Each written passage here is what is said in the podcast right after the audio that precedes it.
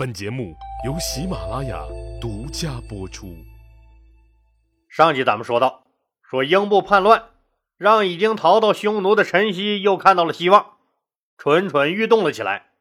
卢绾害怕刘邦死后自己被吕雉干掉，也就暗中做了两手准备：一面派心腹张胜联系匈奴，一面派心腹范齐联系陈豨。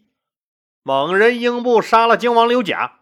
打败了楚王刘交，刘家也就成了第一个被杀的刘姓诸侯王。刘交也仓皇逃往薛地避难。消息传到长安，刘邦震怒，天下震惊。刘邦亲率大军即刻出征，群臣们自然是都来为皇帝送行。病秧子张良也来了。本来张良要坚持了随大军出征的。刘邦一看他那病殃殃的样，那哪经得住长途跋涉急行军？非得把他自己撂在荒郊野外不可。刘邦就让其他人退下，和张良私下谈了话。刘邦告诉张良：“刘盈这孩子太善良，太没有心计。虽然他绝不可能背着我做出什么事儿来，但是正因为刘盈他太软弱、太善良了。”就不排除有人借他太子的名义为所欲为，趁我不在的机会结党营私，排除异己，甚至还可能想让江山从此不姓刘。一听这话，张良大惊。刘邦接着说：“虽然我知道子房你现在病着呢，但我还是得把这件事托付给你。你是我最放心的人了。”你担任太子少傅，辅佐太子，防止太子被人控制，朝廷出了乱子。张良自然知道，所谓的太子被人控制，那肯定是暗指吕氏家族趁皇上出征在外搞小动作，拥立太子上位。这还真是个问题。所以张良即使病得不轻，也确实不想参悟后宫争斗。但此时此刻，他必须答应下来，必须让刘皇帝放心出征。张良也嘱咐刘邦：“陛下也身患疾病，却还要亲自率兵出征。英布手下那帮子人，个个彪悍凶顽，英布本人也有匹夫之勇。愿陛下千万小心谨慎，避开他的锋芒，不要跟他生拼硬斗。”想了一下，又说：“说太子留守关中，陛下应给太子加将军头衔让他统领关中军队。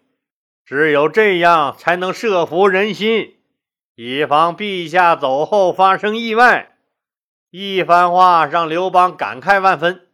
张良就是张良，什么时候都想的那么周全。刘邦临走前下了三道命令。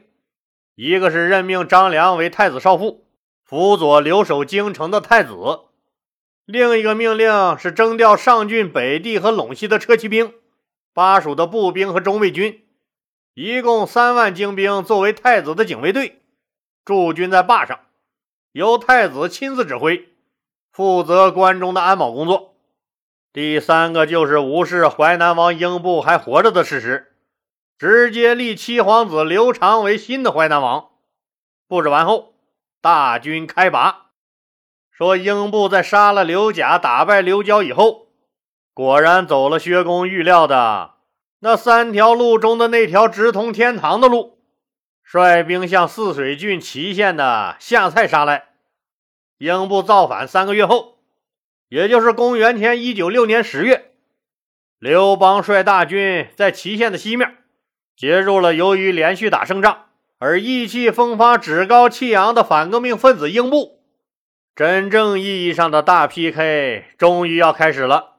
英布一看，我去，刘皇帝又亲自来了，也好，你老刘来了，可就回不去了。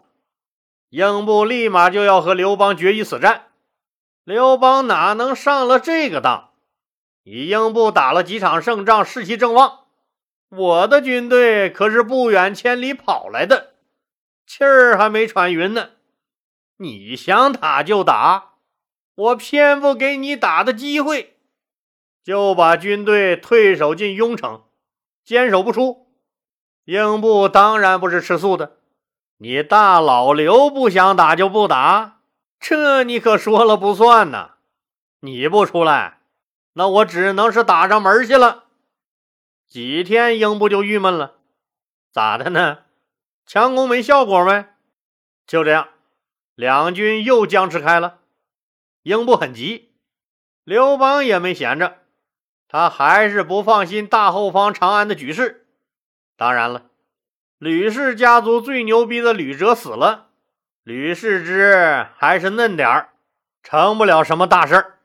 再说有张良盯着，估计吕雉也不敢出什么幺蛾子。刘邦放心不下的是另一个人，相国萧何。为什么总是不放心萧何呢？这很简单，只要萧何一造反，自己可就无家可归了。而且，只要他萧何造反，那成功率应该是极高的。所以在前线的刘邦，那时刻不忘问问萧何、萧相国的动向。每次萧何派的人押运军粮到前线时，刘邦都和颜悦色地问：“萧相国在长安干啥呢？”运粮队队长赶紧回答：“萧相国爱民如子。”日夜操劳，除了积极组织粮草军需以外，就是忙着安抚体恤百姓的事呗。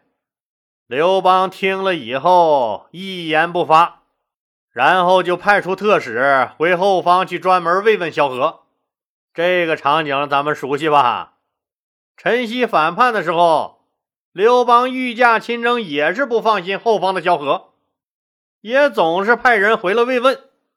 实际哪是慰问呢，就是监视。这次又来了几波慰问的使者，以后萧何又懵了，啥意思？这是前线战事那么紧张，咋老让人回后方来慰问我？一天又送走了一波皇上的慰问特使以后，萧何的门客对萧何说：“相国。”您怕是不久就要被满门抄斩了啊！萧何大惊，赶紧问为什么。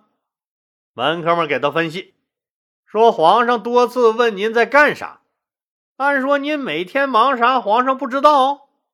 他就是怕您在老百姓中威望太高喽。您主持关中十几年了。”标准的一任劳任怨、爱民如子的好干部形象，深得民心。皇上怕，到时候老百姓只知道有您萧相国，而不知道还有皇上。最重要的是，您官居相国，位列百官之首，已经达到臣子的最高境界了，再也没有更大的职位封赏您了。您上面，您上面只有刘皇的那一个宝座了。万一您，您想想，皇上怕不怕？您一旦有什么不轨的企图，那在外征战的皇上可就连个落脚的地方都没有了。所以皇上怕呀，就怕您威望太高。萧何都懵了，啥？哎，努力干活也不对了啊？名声好点也不行？门客们斩钉截铁的告诉他：“别人行，您还真就不行。您就应该做点仗势欺人、与民争利的事儿。您是相国呀，除了皇上，您是最大的官了。”咱有这欺负人的条件不是？您只有把自己的名声搞臭喽，老百姓一提起您来就跑着去厨房拿菜刀。您想造反都没那群众基础，只有您贪赃枉法不得民心，才能说明您就是一个贪图物质享受的人。你这种人怎么会有高远的理想和野心？这才是皇上希望看到的，皇上才能彻底放下心来。这下子萧何可为难了，那兢兢业业了一辈子，老了老了还要自污名声，问题是咋欺压老百姓，自己还真不会。俗话说啊，那学好不容易，学坏一出溜。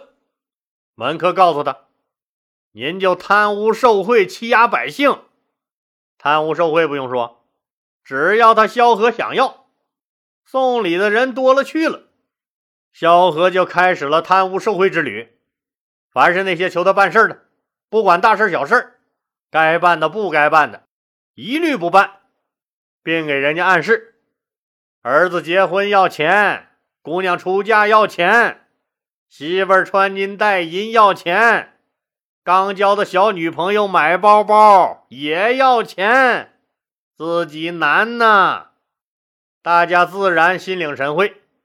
儿子结婚，女儿出嫁，老婆穿金戴银的钱都给了，买包包的钱也送了，还是不给办，再送再收，还是不给办。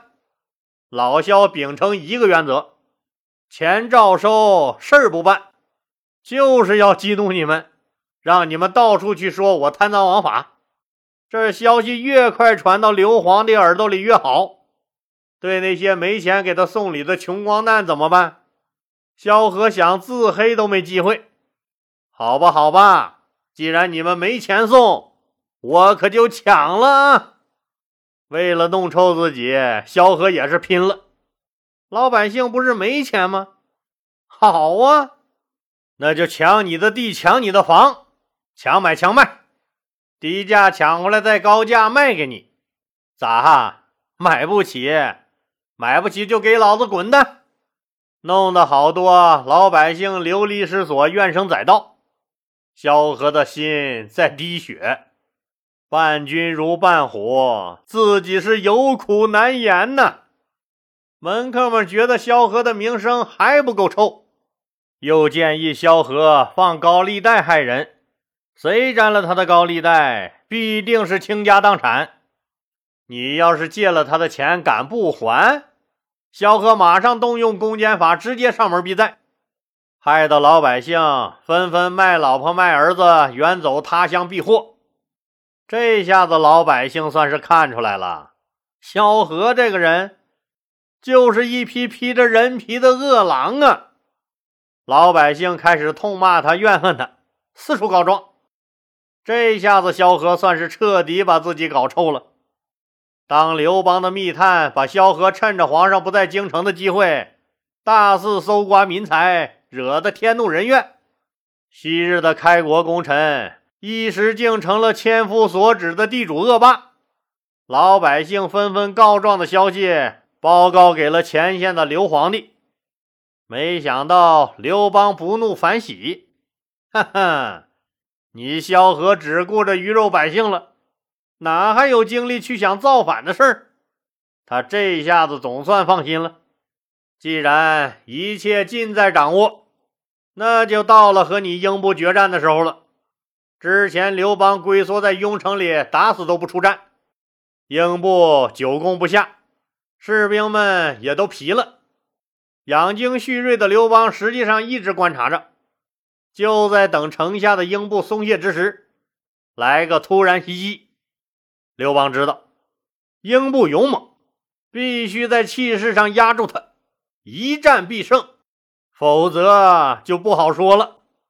本着干大事心要齐的原则，刘皇帝亲自主持召开了战前动员会，各战区司令员通报了情况，也表了决心。刘皇帝最后的总结只说了一句话：“今天我要亲自督战。”兄弟们，务必一战拿下贼人英布！所有人重重有赏。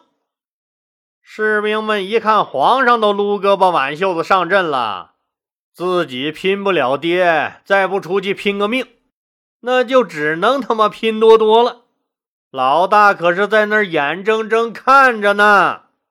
这时候不为构建和谐社会大干特干快干拼命干，还等啥？都群情激昂，操着砍刀，嗷嗷叫着冲了出去。见着这万马奔腾的场景，年逾花甲的刘邦突然热血沸腾了起来。他拨动战马，举起长剑，冒着英布军队射出来的密集箭雨，冲到阵前督战。大家一看，皇上真的上阵拼命了，自然个个奋勇争先。英布彻底懵了，连续多日你刘邦都闭门不敢出战。本以为你是吓破了胆子，你咋突然就冲出来了？于是乎，面对着铺天盖地、像打了鸡血似的汉军，英布叛军的阵地被冲得七零八落，叛军也四散而逃。刘邦正指挥大军作战呢，突然，一支利箭射了过来，直直的射入了刘邦的胸膛。好了，今天就说到这儿吧，谢谢大家。